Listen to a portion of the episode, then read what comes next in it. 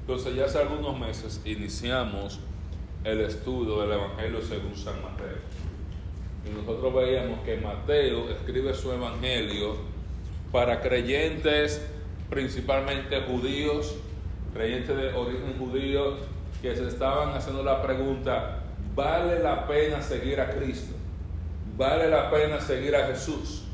Cuando él escribe su evangelio, ya han pasado casi una generación, casi 40 años desde la muerte y la ascensión de Cristo, y ellos estaban esperando el establecimiento del reino, la venida de Cristo, y oye, ya una generación lleva 40 años.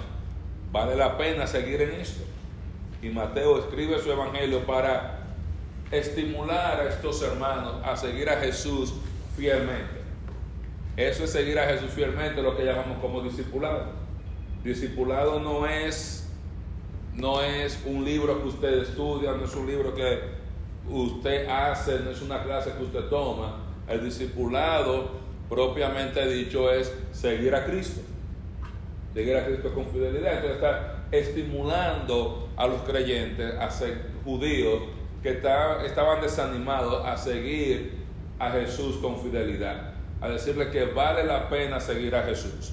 Y él comienza diciéndole, vale la pena seguir a Jesús por sus credenciales.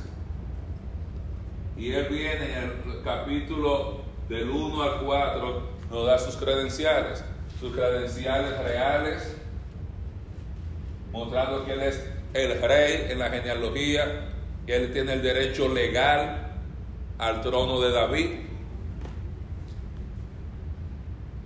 Luego veíamos sus credenciales proféticas, porque en él se cumplían tantas profecías antiguos testamentarias aún al mismo momento de nacimiento. Y después vamos a ver a través de todo el libro de Mateo, donde hay más de 110 citas del Antiguo Testamento, donde constantemente Mateo dice, para que se cumpliera lo escrito por el profeta, para que se cumpliera, para que se cumpliera como está escrito. Luego veíamos sus credenciales divinas, donde Dios el Padre dice, este es mi Hijo amado. Él certifica a Jesús como el Mesías, como su Hijo. Y luego veíamos sus credenciales morales, como Él venció toda tentación y por lo tanto está moralmente calificado para reinar en el trono de David, para ser el rey de ese reino prometido en el Antiguo Testamento, que es el reino que Jesús está predicando aquí en Mateo. Y es el mismo reino que Juan predicó. No están predicando un reino allá en el cielo, no están predicando un reino espiritual, sino ese reino prometido donde Dios le dijo Abraham, yo te voy a dar esta tierra del gran río de Egipto hasta el río Éufrates, hasta todo el mar Mediterráneo. Y un hijo de David, luego dice, se va a sentar en la ciudad de David, en el trono de David, y va a reinar para siempre. su reino va a ser de mar a mar, y todas las naciones de la tierra van a venir y van a adorar delante del Señor. Entonces, ese reino ese reino es el que Mateo, el que Jesús vino predicando. Luego vemos que Mateo dice, vale la pena seguir a Jesús no solamente por sus credenciales, sino también por su enseñanza. Y vemos a Jesús en el capítulo 5 al 7 de Mateo. Aquí lo tenemos a grosso modo capítulo 1, 3 y 4, mostrando a Jesús enseñando cómo poseer el reino. ¿Cómo poseer el reino? ¿Cómo usted llega a heredar el reino? Y obviamente Mateo, en el versículo capítulo 4, verso 23, dice que Jesús andaba predicando, enseñando y sanando. Vemos a Jesús predicando que el Evangelio del Reino, que era cuál? El reino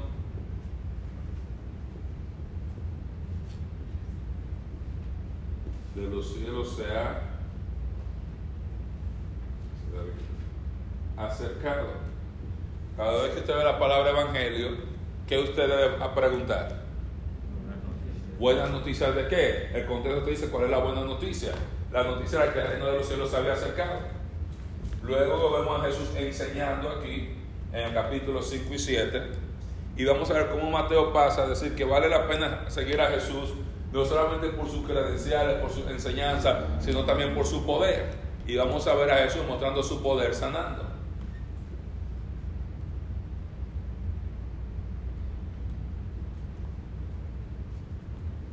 Y eso lo vamos a ver en el capítulo 8 y 9. Y la semana pasada veíamos que, y como ustedes tienen en sus notas, que Jesús, y hay en estos dos capítulos, hay unos nueve milagros. Y veíamos cómo hay unos milagros de sanidad, otros milagros de qué? De poder y de, y de restauración. Entonces, aquí veíamos milagros de sanidad, de poder y de restauración. Entonces Mateo está diciendo, vale la pena seguir a Cristo, no solamente por sus credenciales, no solamente por su enseñanza, sino también por su poder y muestra estos milagros. Y veíamos cómo Él, en, este, en estos capítulos, Él está mostrando no solamente que tiene el poder, sino también que Él es el Mesías prometido en el Antiguo Testamento. Recuerde que leíamos la semana pasada que el Antiguo Testamento profetizaba que cuando viniera el Mesías, ¿qué iba a pasar con el cojo?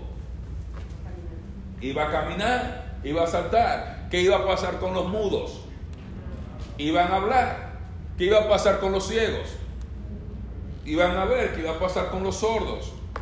Iban a oír. ¿Qué iba a pasar con los leprosos? Iban a ser limpiados. Por eso cuando Juan el Bautista hace esa crisis espiritual, donde dice, si Jesús es el Mesías, si Él es el Rey, y yo soy el que prepara el camino del Rey, yo soy el enviado que va delante de Él porque yo estoy preso. Y Él le manda a preguntar a Jesús, ¿eres tú el que ha de venir o esperamos a otro? Y Jesús nos dice, sí, yo soy el Mesías. Él le dice a sus discípulos, vayan y díganle a Juan, los ciegos ven, los sordos oyen, los mudos hablan, los leprosos son limpiados y a los pobres he predicado el Evangelio. Y, y, el objetivo de todos estos milagros que Jesús está haciendo era mostrar que Jesús era el Mesías. Porque él estaba haciendo todas estas señales mesiánicas, todos estos milagros mesiánicos, todos estos milagros que el Antiguo Testamento decía que el Mesías cuando viniera lo iba a hacer. Ahora, estos milagros de Jesús es un anticipo de lo que va a pasar en el reino. Este mismo poder que Jesús utiliza en estos capítulos para sanar al leproso, para curar a la suegra de Pedro, para sanar al suegro del centurión, para controlar la naturaleza, cuando él muestra su poder sobre los demonios, restaurando la vida, la vista y todo, ese es el mismo poder que él va a utilizar para restaurar todas las cosas cuando él venga a establecer su reino aquí sobre la tierra.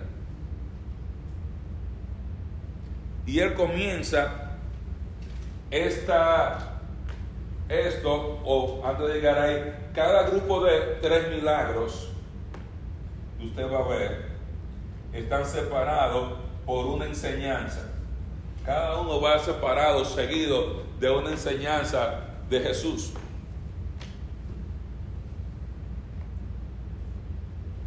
Entonces Jesús comienza estos milagros y si usted se da cuenta, no están en orden cronológico.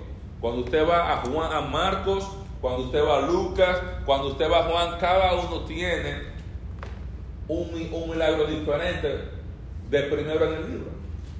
Eso no quiere decir que este fue el primer milagro. El primer milagro de Jesús, ¿cuál fue? Convertir el agua en vino en la boda de Cana de Galilea.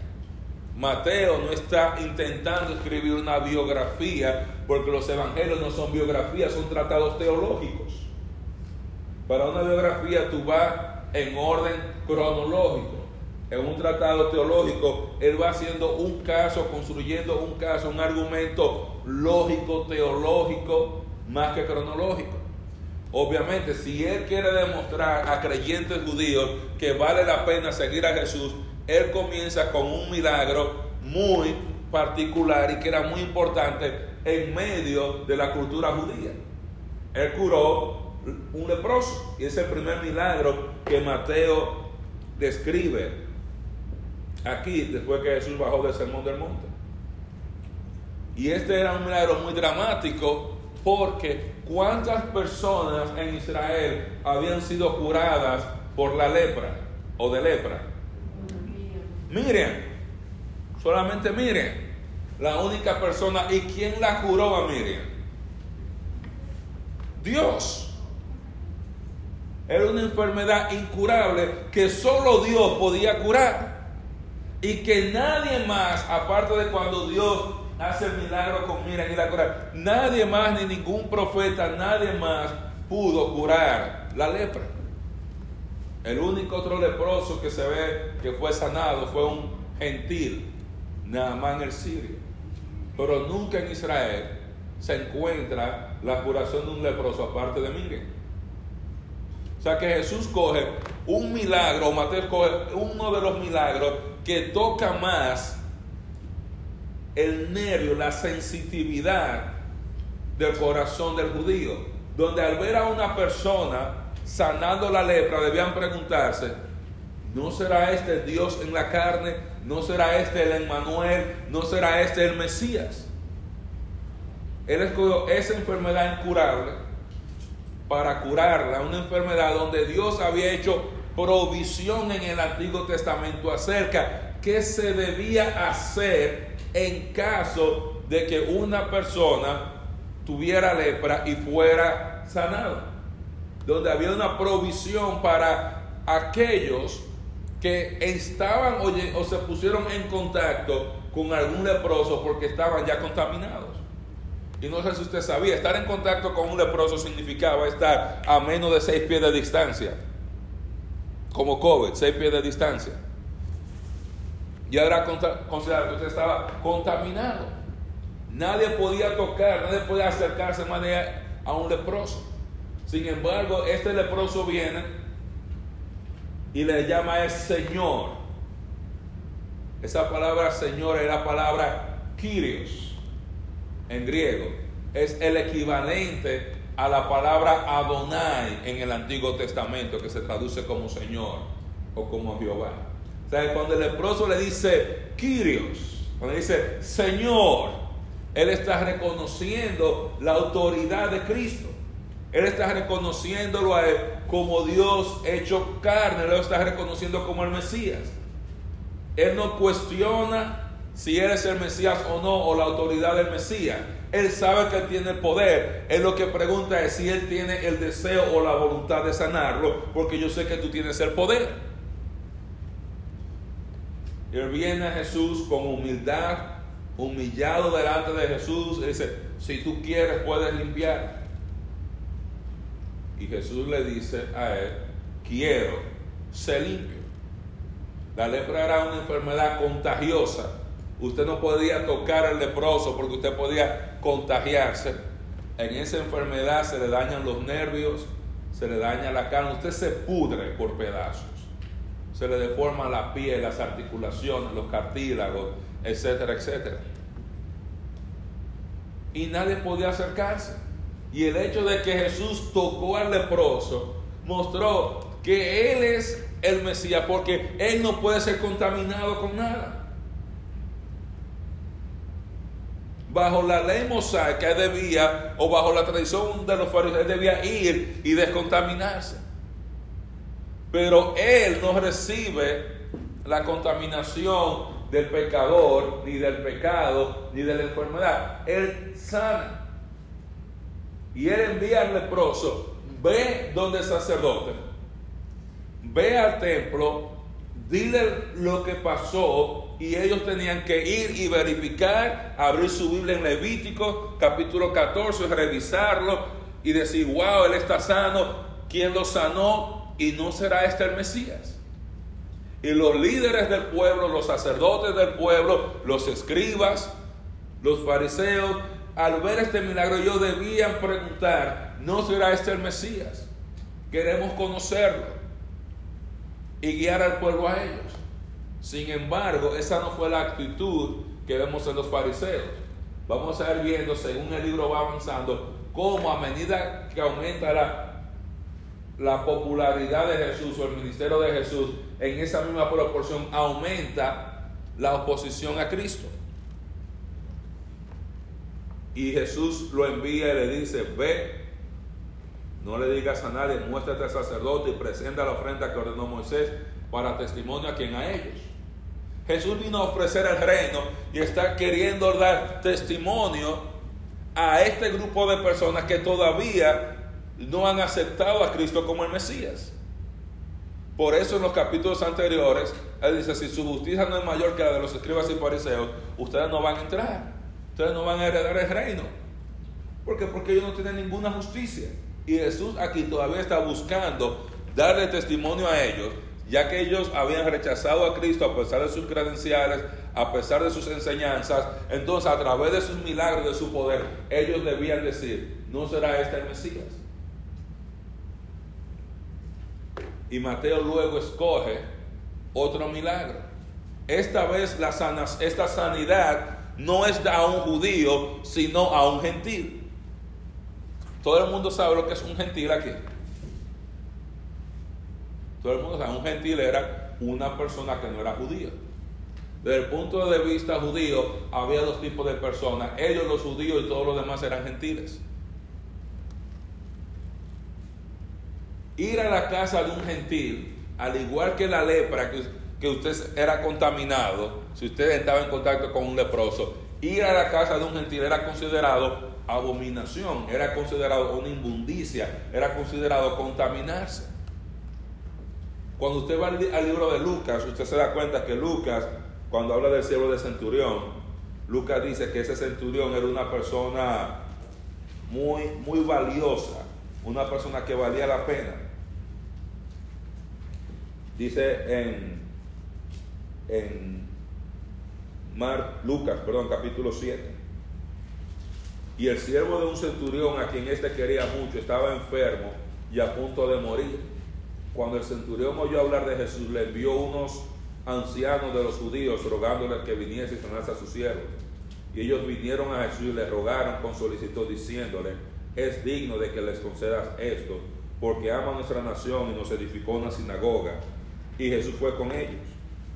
Pero cuando ya no estaban lejos de la casa, el centurión envió a él a unos amigos diciéndole, Señor, no te molestes, pues no soy digno de que entres en mi techo. Por lo que ni aún me tuve por digno de venir a ti, pero di la palabra mi siervo sanará, porque también yo soy hombre puesto bajo autoridad y tengo soldados a mis órdenes. Y a este digo, ve y vaya, al otro ven y viene, y a mi siervo haz esto y hace.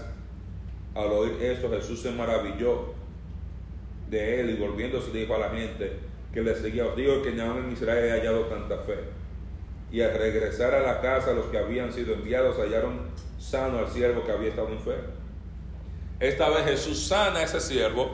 La primera sanidad que hace, Mateo menciona, es la sanidad de un judío y luego la sanidad de un gentil.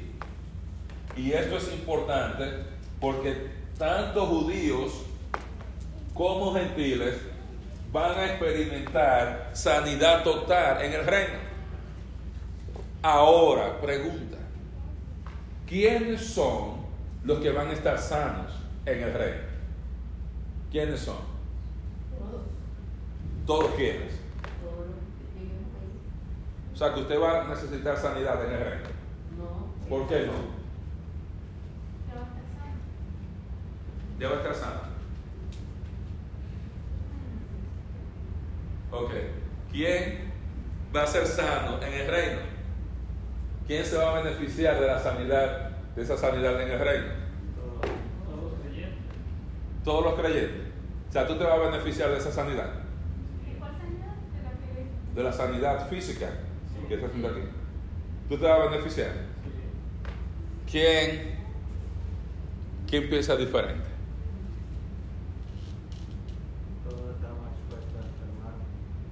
Yo no. Yo voy a tener un cuerpo glorificado, resucitado, que no va a estar expuesto a ninguna enfermedad.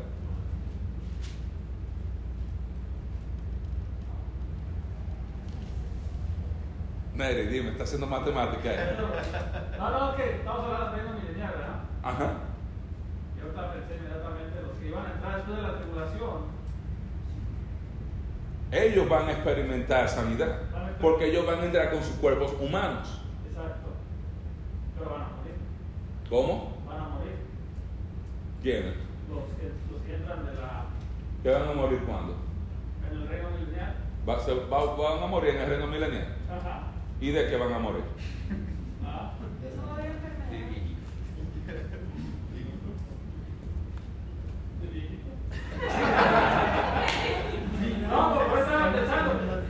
Que. Ah, que estaba pensando, mira, milagro.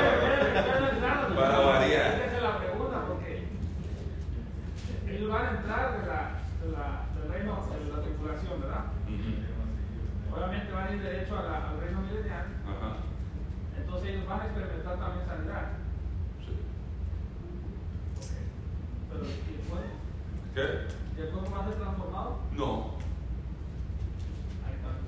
No, porque ese, ese es el punto que. O sea, en el reino milenial va a haber personas humanas con cuerpos humanos. Va a haber personas con cuerpos glorificados. Por eso quería hacer este punto ahí, porque a veces uno, uno ah, sí, vamos a estar todos sanos, sí, pero usted no va a estar sano por causa de usted estar en el reino milenial. Usted y yo vamos a estar sanos porque cuando en el rapto de la iglesia vamos a recibir cuerpos transformados. Y esos cuerpos transformados no están sujetos a ninguna enfermedad, es un cuerpo como el de Cristo. Ese cuerpo no le va a dar colesterol, no le va, no le va a dar nada del sueño, no le va a dar hipertensión, no le va a dar gota, no le va a dar dolor de espalda, no le va a dar migraña. Ya usted va a estar libre de todo eso. Entonces, si usted, vamos a poner, especialmente porque sé que es la primera vez para muchos escuchar parte de este concepto. Nosotros estamos, aquí está Jesús, el tiempo de Jesús. Él muere. Luego de la muerte de Jesús inicia la edad de la iglesia.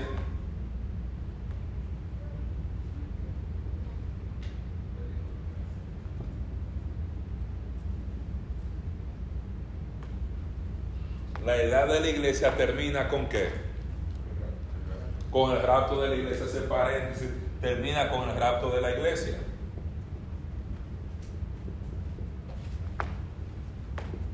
En el rapto de la iglesia, ¿quién va a resucitar? ¿Quiénes? Los muertos en Cristo. Los- Todos y- los cristianos. todos los cristianos, incluyendo los, los creyentes del Antiguo Testamento. No, solamente los creyentes de la edad de la iglesia. Los muertos en Cristo, o sea, hablando de, se verá, todos los creyentes de la edad de la iglesia. Después del rapto de la iglesia, va a comenzar el periodo que llamamos la tribulación o la semana 70 de la profecía de Daniel. Y en ese periodo de la tribulación van a entrar todas las personas que no han aceptado a Cristo como su Salvador al momento del rapto. Y ellos van a entrar y van a pasar a través de todos los juicios y la ira que viene en el tiempo de la tribulación. Gran parte de los muertos de la tribulación, o sea, se va a morir en la tierra, probable cerca del 75% de las personas, cuando vemos, leemos Apocalipsis. Recuérdense cuando leíamos en Isaías, que en el tiempo de la tribulación dice Isaías, Isaías, Jehová desnuda la tierra y la vacía de sus habitantes. Pero en ese periodo de la tribulación, aunque va a ser el tiempo de mayor actividad satánica en el planeta, no hay creyentes, no hay iglesia, que es el templo del Espíritu Santo, pero en el- al mismo tiempo va a estar el ministerio misionero más agresivo y más ambicioso de toda la historia, que es el ministerio que va a estar dirigido por los 144 mil, que van a estar predicando el evangelio del reino. ¿Cuál es el evangelio del reino? que el reino de los cielos se ha acercado, porque al momento que comienza la tribulación, a contar siete años, y el reino va a venir. Ahora la masacre va a ser tan grande en la tribulación, que dice Jesús en Mateo 24, si esos días no se le pone un fin, nadie sería salvo. Y cuando está hablando de ser salvo, no está hablando de vida eterna, sino nadie saldría vivo del periodo de la tribulación. Pero por causa de los escogidos, por causa de los creyentes, Cristo va a venir en su segunda venida y va a poner fin a la tribulación. Y va a salvar a los creyentes que han sobrevivido hasta el final de la tribulación. Que a lo que se refiere a Jesús, pero el que persevere hasta el fin, el que llegue vivo hasta el fin de la tribulación, hasta los siete años, ese va a ser salvo de que de esa destrucción hay. Entonces, ese grupo es el que Jesús le dice a los ángeles que vayan y los recojan de los cuatro vientos de la tierra y los traen delante de él. Esos van a entrar al reino con sus cuerpos humanos. Los gentiles que se hayan convertido por la predicación de los 144 mil también van a entrar con sus cuerpos humanos. Ah, Ese es el juicio que usted ve en Mateo 25, el juicio de las cabras y los cabritos, de las ovejas y los cabritos, lo de la derecha y lo de la izquierda, que son los sobrevivientes de la tribulación que están siendo juzgados ahí. Y los que creyeron entran al reino, los que no creyeron, que sobrevivieron a la tribulación, van a ser echados a un lugar de tormento, en lo que llega la inauguración del lago de fuego, que eso no pasa hasta después del milenio. Entonces, estas personas van a entrar con sus cuerpos humanos. A ellos que Jesús le dice Mateo 25, entrar al reino preparado para ustedes. Entonces, ellos entran con sus cuerpos humanos con la misma tarea de Génesis, también de llenar la tierra. Y se van a casar y van a tener hijos y se van a reproducir y la tierra va a ser llena de personas humanas. Obviamente esto es necesario porque de ese grupo de creyentes que entran van a tener hijos y esos hijos tienen que convertirse también porque nacen con su naturaleza pecaminosa. Acuérdense que al final del milenio hay un grupo de seres humanos que se rebelan y no son estos que entraron regenerados, sino de aquellos que nacieron durante el milenio y no se han convertido. Pero todos los seres humanos van a experimentar sanidad.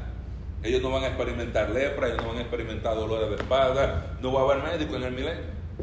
Entonces esos seres humanos van a vivir por los mil años. que. Correcto. Van a estar por esos mil años ahí. Indira. Ah, lo que tú dices de los 144.000, esos son judíos escogidos que no van a ser llevados a los rangos. Correcto. Son 144 mil judíos, 12 mil de cada tribu. Probablemente gente que ya ha estado instruida en todo lo que es el Antiguo Testamento. Hombres piadosos, y al igual que Apolos y otros, que sin embargo no habían llegado a conocer a Cristo. Y van a estar siendo entrenados por, y llevados a Cristo por causa de los 144, de los dos testigos. Los van a entrenar ellos lo van a guiar a Cristo y ellos están entrenados en el Antiguo Testamento. Solamente necesitan un entrenamiento breve en el Nuevo Testamento y ya iban a ser enviados. Pero estos judíos ya están esparcidos por todo el mundo. Hay judíos en todo el mundo. Hay judíos en Argentina que hablan español, en China que hablan chino, en Francia que hablan francés. Y este evangelio va- del reino va a ser predicado en todas las naciones y luego vendrá el fin. Entonces, ¿quién más cuando Cristo venga y vayamos a entrar en el reino? Los creyentes de la iglesia venimos con Cristo.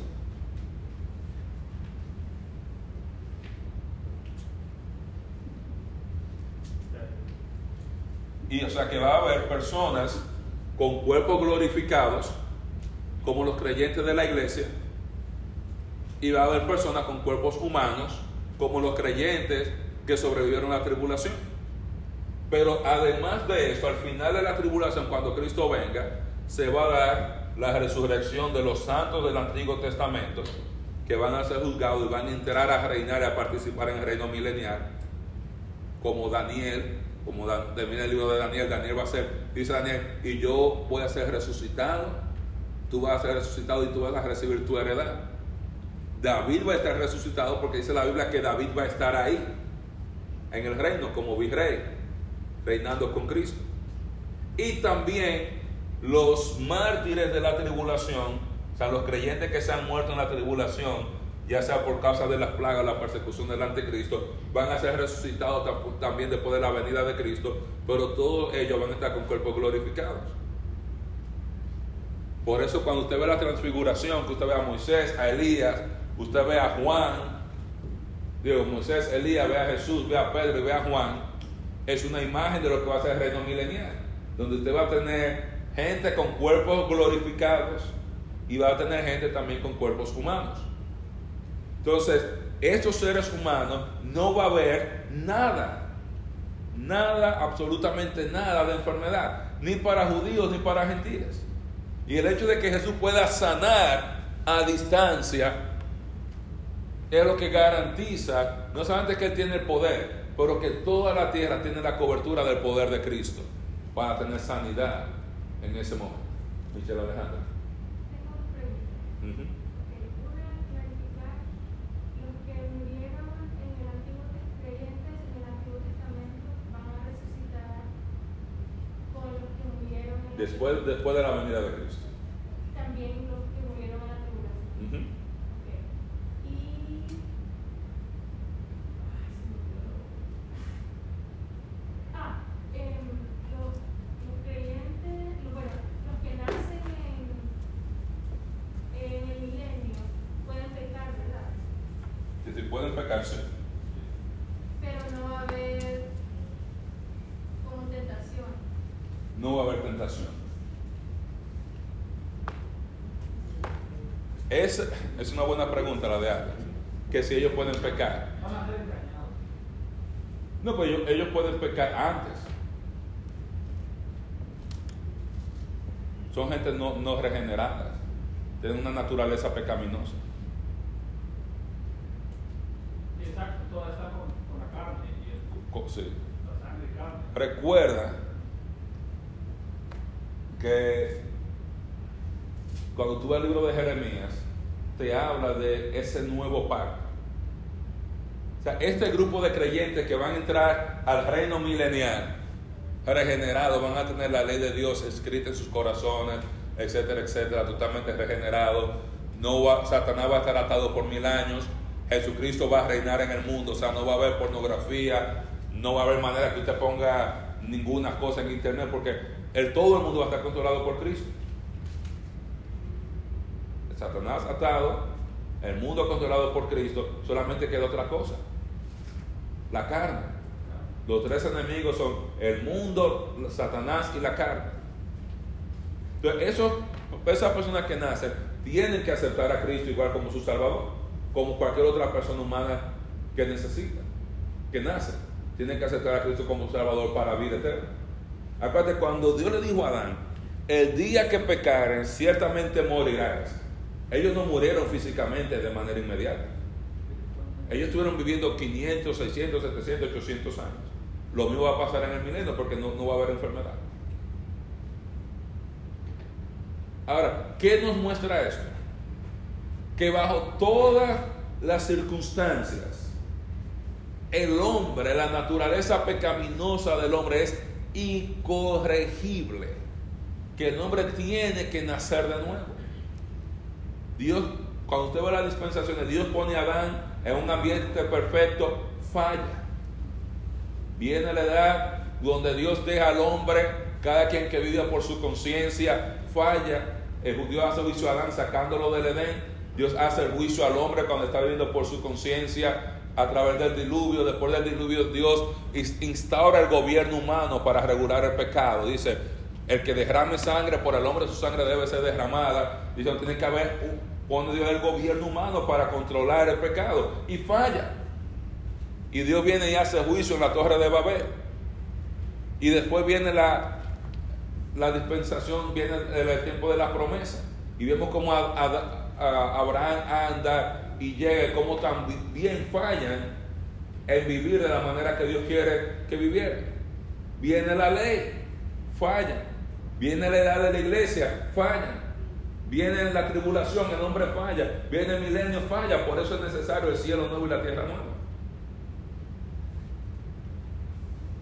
Porque la naturaleza del hombre no se puede corregir. Por eso tiene que nacer de nuevo, necesita una nueva naturaleza. Entonces, esos son los que van a recibir, obviamente, los beneficios de la sanidad, porque los que tengan sus cuerpos resucitados, los cuerpos resucitados no están sujetos a enfermedad. No están sujetos a enfermedad. Eso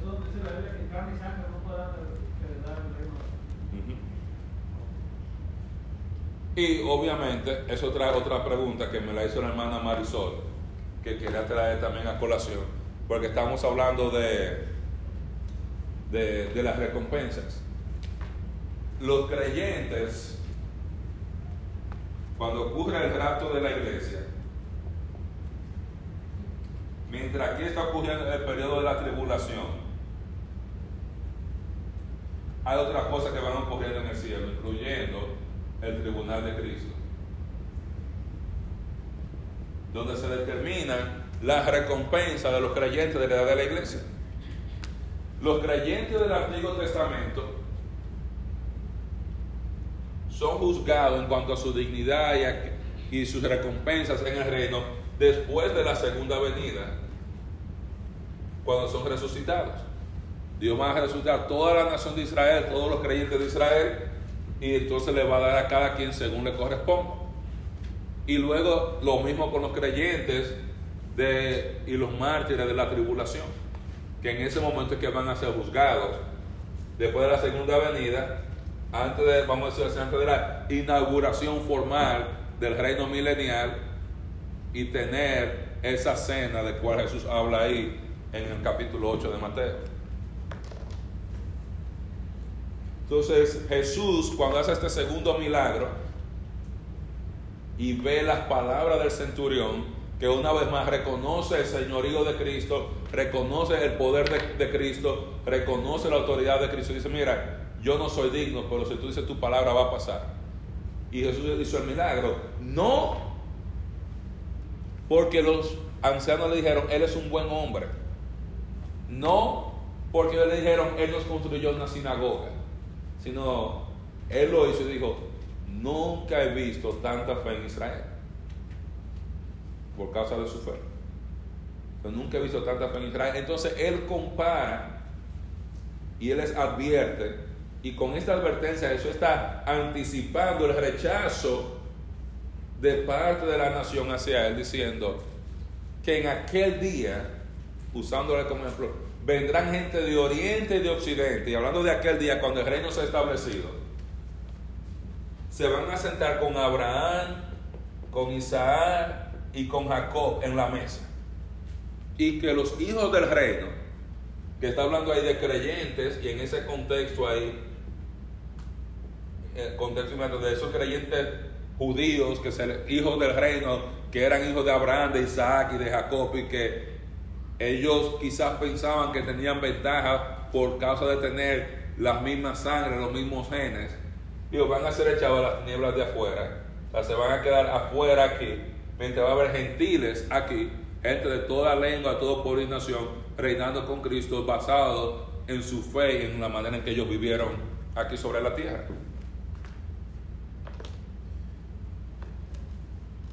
Y luego de aquel milagro, llegamos al verso 14, donde dice, vino Jesús a casa de Pedro y vio a la suegra de este postrada en cama, con fiebre. y tocó su mano y la fiebre le dejó. Ella se levantó y le servía.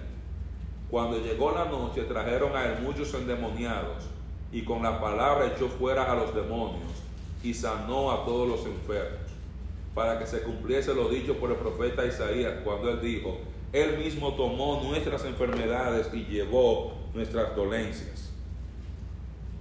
Y viéndose Jesús rodeado de mucha gente, mandó a pasar al otro lado. Y vino un escriba y le dijo, maestro, te seguiré a donde quiera que vayas. Jesús le dijo, las zorras tienen guaridas y las aves del cielo nidos, mas el Hijo del Hombre no tiene donde recostar su cabeza.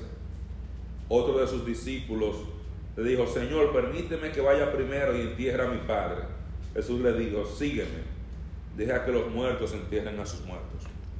Entonces Jesús inmediatamente ya vemos, él sana el leproso, Mateo viene, pone la sanidad del hijo del centurión y va ahora a sanar a la suegra de Pedro, de Pedro. Obviamente, si Pedro tenía suegra, ¿qué quiere decir eso? Que Pedro era casado. Sea que a veces viene la, la iglesia, especialmente la iglesia católica, diciendo que Pedro nunca se casó, que no, no, Pedro era casado, tenía suegra. Dice, vino a su casa, a la casa de Pedro, y la suegra de, de Pedro estaba postrada en cama con fiebre. Dice, y tocó su mano, y la fiebre la dejó, y ella se levantó y le servía. Aquí vemos a Jesús sanando, pero poniendo esta sanidad, mostrando una sanidad, número uno, no solamente total. Cuando usted está enfermo y usted está así con fiebre, usted se toma un Tylenol se le, se le baja la fiebre, le dan antibióticos, usted no se siente como un, como un campeón de una vez. Cuando usted pasa por una infección, le toma semanas a muchas personas recuperarse, porque se quedan sin fuerza, se quedan... Por aquí vemos la suegra de Pedro reaccionando inmediatamente al milagro de Cristo. Ella se levantó y dice que les servía, dice, no les servía, les. O sea, ella estaba sirviéndole no solamente a Cristo, sino también a los discípulos de Cristo que estaban con él. O sea, la respuesta, la reacción de la suegra de Pedro al milagro de Cristo en su vida fue servicio, fue ministerio.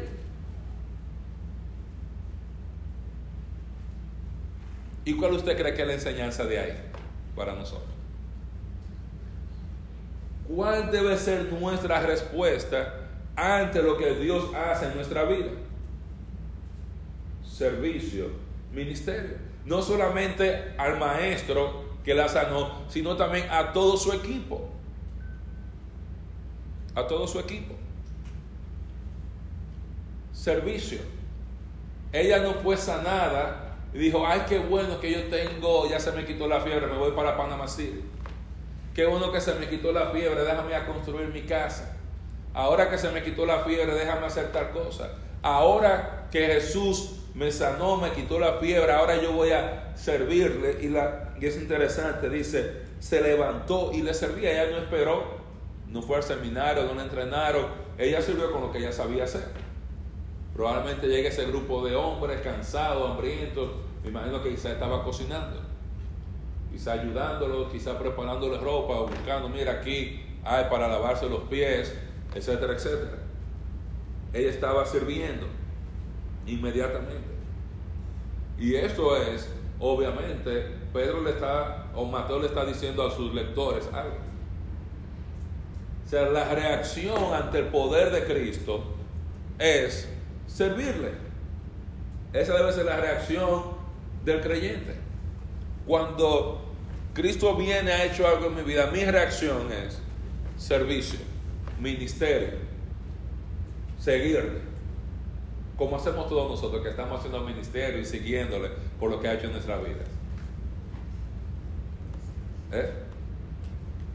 Dice, cuando llegó la noche más, David, no comienza a darse en el pecho todavía porque la parte buena no ha llegado.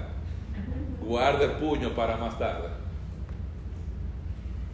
Dice, cuando llegó la noche trajeron a él muchos endemoniados y con la palabra echó fuera a los demonios y sanó a todos los enfermos, para que se cumpliese lo dicho por el profeta Isaías cuando dijo, Él mismo tomó nuestras enfermedades y llevó nuestras dolencias. Y es interesante aquí que usted se da cuenta que dice, le trajeron endemoniados y enfermos. O sea, está diciendo, había algunas enfermedades que eran producto de actividad demoníaca en ese momento. Y para aclarar, los creyentes no pueden ser poseídos por demonios. Los creyentes en un mismo cuerpo no puede ser el Espíritu Santo y un demonio. Los creyentes no pueden ser poseídos. Le trajeron personas que tenían, estaban endemoniados y otros que estaban enfermos. Y dice que él sanó a cuáles enfermos. ¿Y qué usó él para sanarlos?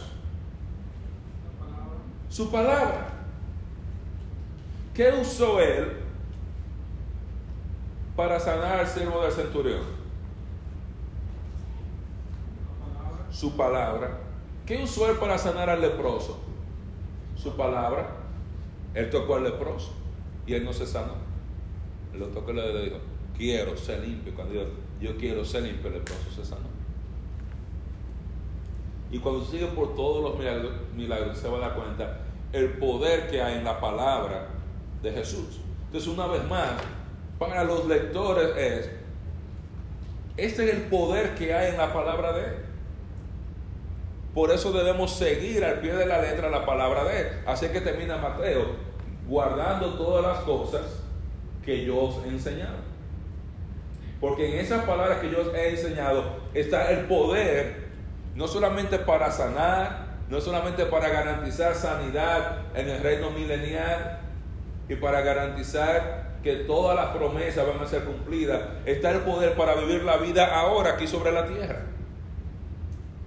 En un mundo caído, donde el pecado nos abruma, donde no hay fuerza para seguir adelante, la palabra de Cristo es la que nos ayuda a seguir adelante. Y Él agrega, y esto lo hizo para que se cumpliera lo que dijo el profeta Isaías, Él mismo tomó nuestras enfermedades y llevó nuestras dolencias. Eso lo, lo leímos en Isaías. O sea, el hecho de que Jesús esté sanando, Él lo está haciendo obviamente para el beneficio del enfermo, pero también para el beneficio de la nación de Israel, que debió darse cuenta, mira cuánta gente Él está sanando. Cuando usted va al Antiguo Testamento y ve los milagros de sanidad, ¿cuántas sanidades masivas o en masas usted ve en el Antiguo Testamento? Usted no ve. Usted vería por aquí que sanan niños, o por allá sanan a man, pero usted no ve a nadie sanando personas como Cristo. Ese Señor tiene que ser alguien especial. O sea, le traen enfermos, le traen endemoniados, sano, sano, sano, sano, sano, sano, sano, sano, sano, sano, sano, sano, sano, sano, sano. Todo el mundo sano. Sin fallar. Sin fallar. Eso debió llevar a la nación a pensar, ¿no será este el Mesías? Y escucharlo y verificar con las escrituras, ver lo que decía Isaías y debían entonces venir y creer en Jesús como el Mesías. Y viendo estos milagros, la respuesta de los discípulos debió ser seguirle, seguirle. Por eso llega Jesús y les dice en los últimos, en los últimos cinco versos de esta sesión, dice Mateo, viendo Jesús, viéndose Jesús rodeado de mucha gente, mandó a pasar al otro lado.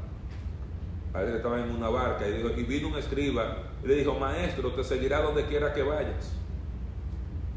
Y Jesús los mira y le dijo, las horas tienen guaridas y las aves del cielo tienen nidos, mas el Hijo del Hombre no tiene donde recostar su cabeza. Cuando dice las hojas tienen guaridas y las aves nidos, está diciendo aún los animales tienen un lugar donde ellos ir y descansar, donde ellos ir y reposar. Dice, más el Hijo del Hombre, y ese título, el Hijo del Hombre, si usted se da cuenta, esa H está mayúscula, la de Hijo y la H de Hombre está mayúscula también. Es un título mesiánico. Y él está apelando al libro de Daniel en el capítulo 7, cuando Daniel dice, y vi como a un hijo de hombre que venía y se acercaba al anciano de días. El Hijo del Hombre es un título mesiánico de la segunda persona de la Trinidad en su encarnación, en su humillación. El Hijo del Hombre dice, no tiene dónde recostar su cabeza. O sea, yo te quiero seguir. Y él dice, seguirme no es cómodo. Es lo que eso es decir. Ten cuenta con lo que tú dices, yo te quiero, yo te voy a seguir a donde quiera que vaya, porque seguir a Cristo no es cómodo. Pocas personas te van a hacer sentir tan incómodos como Cristo. Mira qué ironía de la vida. Cristo nos ama. Por de todas las personas, la persona que más incómoda te va a poner es Cristo. ¿Cómo así? Oh, venga a la iglesia para que usted comience a escuchar los sermones. Y Cristo constantemente retándote a tu pasar de, de aquí a aquí. Constantemente retándote a pasar de este nivel al siguiente nivel. De este nivel al siguiente nivel. Pero pasar de un nivel a otro en la vida cristiana es duro. Porque cada vez que yo voy a pasar de un nivel a otro hay algo que yo debo dejar.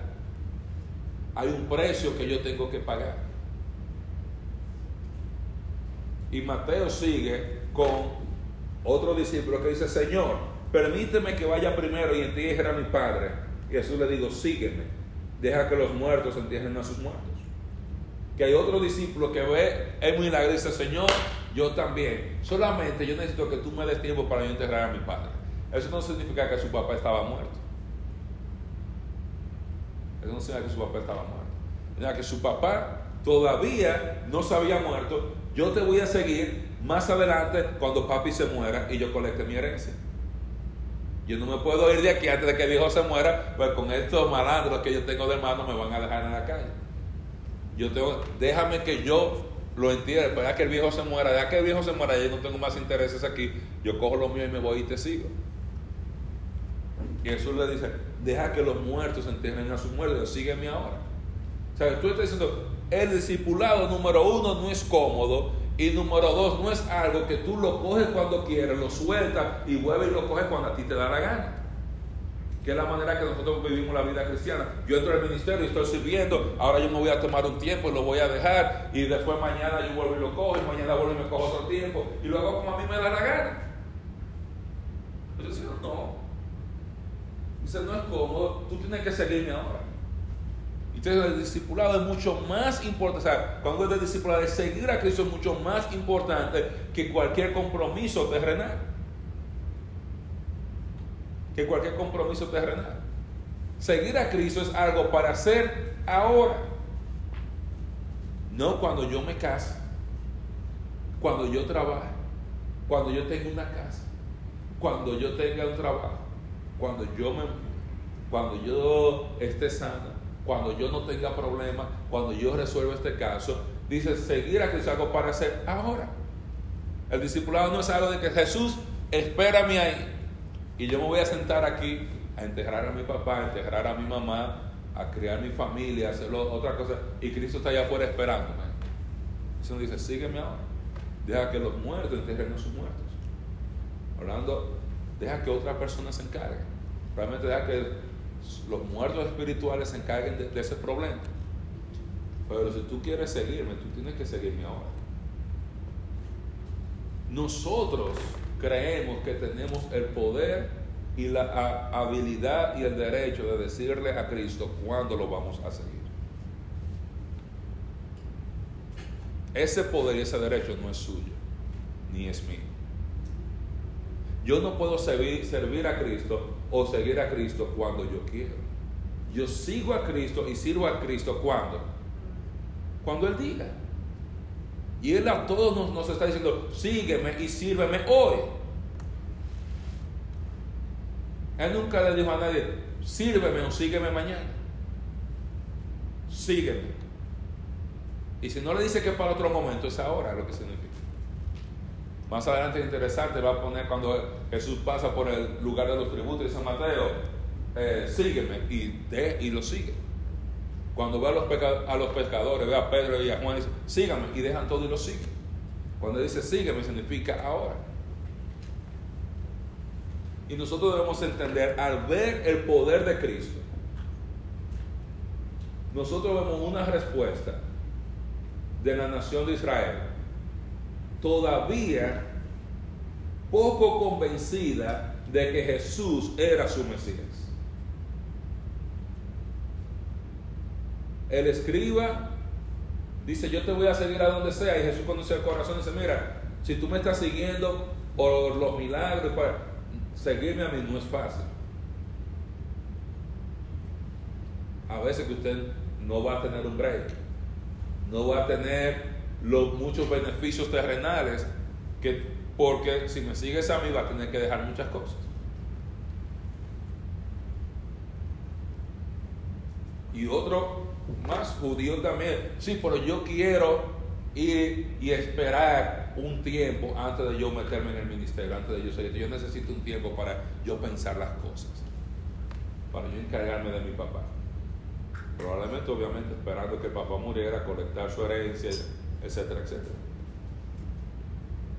Y usted no, no. El costo del discipulado o, el, o, o la prueba del discipulado es la fidelidad de seguir a Cristo a pesar de las circunstancias. Esa es la prueba de si tú estás siguiendo a Cristo con fidelidad o si tú eres un buen discípulo. Tú estás siguiendo a Cristo, estamos siguiendo a Cristo cuando las cosas salen bien. Cuando todo va bien y hay dinero y no hay enfermedad y ya hay salud y la vida es bella, hoy estoy siguiendo a Cristo. También cuando no hay pan, cuando no hay comida, cuando la vida apesta, cuando la vida se ve horrible, tú dices, Dios mío, yo no tengo nada que buscar en este planeta, con tantos problemas, tanta tribulación, y, quizás dice, hay que seguir a Cristo. Y viendo el poder de Cristo, esa debió ser la respuesta de la nación de Israel. Pero la respuesta que usted ve cuando Mateo escoge esta reacción de este escriba y de este otro discípulo está diciendo, no todo el mundo estaba listo para seguir a Cristo. Todo el mundo estaba listo para participar de los milagros. Todo el mundo estaba listo para ver, el escuchar el gran sermón. No todo el mundo estaba listo para seguir a Cristo con fidelidad.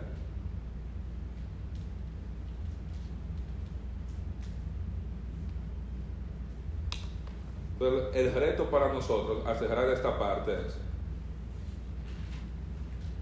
vemos la autoridad de Cristo, sanando de lejos, de cerca, sanando con su palabra. Vemos la respuesta mezclada donde una persona como la, la suegra de Pedro le sirve, hay otros que no están listos para seguir. El reto para nosotros con quién tú estás identificado hoy. Eres tú como la suegra de Pedro que se levantó y comenzó a servirle de una vez. O tú estás esperando algo que pase más adelante para tú decidirte entrar y servir en el ministerio.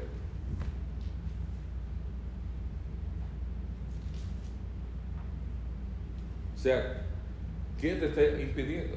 ¿A quién tú tienes que integrar ahora? ¿Qué estamos esperando? Este señor decía esperando que su papá se muera. Ahora, ¿qué tú estás esperando?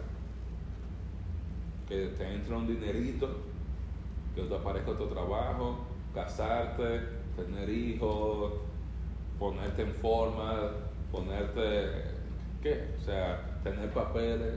¿Qué, qué estamos esperando? ¿A, a, quién estamos esperando? El llamado de Cristo para hacerlo ahora. Y esto es importante porque ese rechazo que usted ve ahí a la autoridad de Cristo sigue creciendo hasta el punto que en el capítulo 12 dice, tú estás echando esos demonio fuera por Satanás, por Belcebú, y lo rechazan, le dicen, tú eres un endemoniado. Esto aquí es rechazo a esas señales de Cristo. Rechazo a la autoridad de Él. Él viene, les enseña a esos discípulos cómo llegar a poseer el reino. Muestra no solamente su poder, no solamente con palabras, sino con milagros. Y aún así, a pesar de sus credenciales, a pesar de sus enseñanzas, a pesar de sus milagros, ellos, hubo mucha gente que no estaba lista para seguir a Cristo como discípulos. Los lectores de Mateo, los recipientes originales, estaban cuestionando si valía la pena, si ellos debían seguir siguiendo a Cristo, considerando las circunstancias en las cuales ellos estaban viviendo. Mateo escribe su libro cerca del año 65, ya cuando Nerón comienza la oposición al mensaje del Evangelio en el Imperio Romano, comienza mucho más oposición, ahora oficial de parte del gobierno, y el reino no aparece.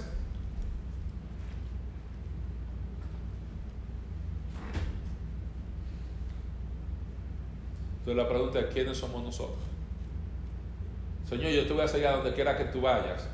Hay que estar en la iglesia el domingo a las 8, soy muy temprano, varón, porque yo ese es el único día que tengo para levantarme tarde. Pero hay que predicar, eh, eso tampoco, varón, porque yo no tengo tiempo para eso. Ah, pero hay que enseñar en la escuela dominical, eso tampoco, varón, pero yo lo voy a seguir donde quiera, Señor, pero tampoco hay. Entonces tú estás siguiéndote a ti mismo. Tu religión eres tú mismo. Tú te sigues a ti y a tus deseos y a lo que se te ocurra en tu mente.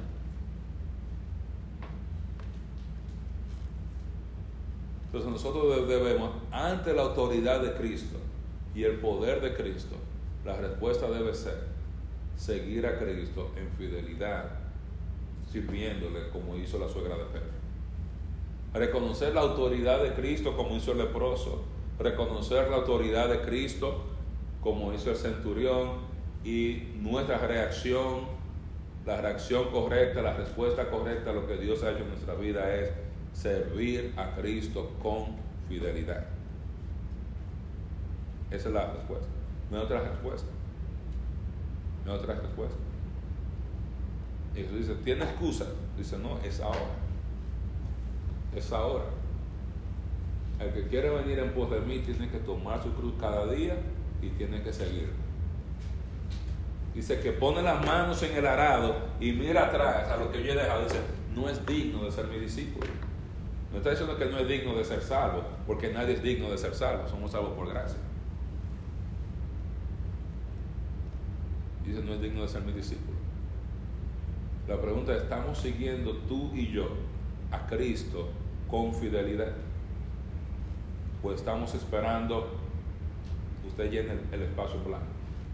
Este señor está esperando que su padre se muriera. ¿Qué tú estás esperando?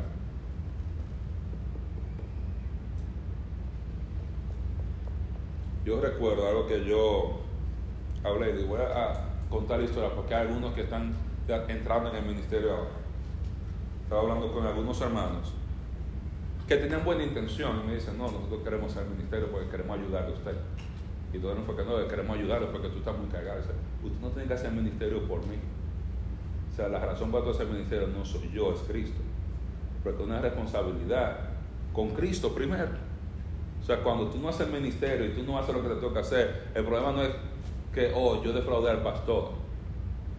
Eso es parte B, parte C. El que yo defraudo primero es a Cristo. O sea, yo hago el ministerio no por causa del pastor, no por causa de la hermana, yo hago por causa de Cristo. Y todo el mundo se va a beneficiar, el pastor se va a beneficiar, los hermanos se van a beneficiar. Pero yo necesito entender que yo debo seguir a Cristo con fidelidad, porque Él tiene la autoridad, Él tiene el poder. Él es el rey de ese reino prometido. Él es el rey. Él es el rey. Y nosotros, si queremos participar de ese reino y queremos heredar y poseer ese reino, debemos seguirle con fidelidad. Amén. Dios bendiga su palabra.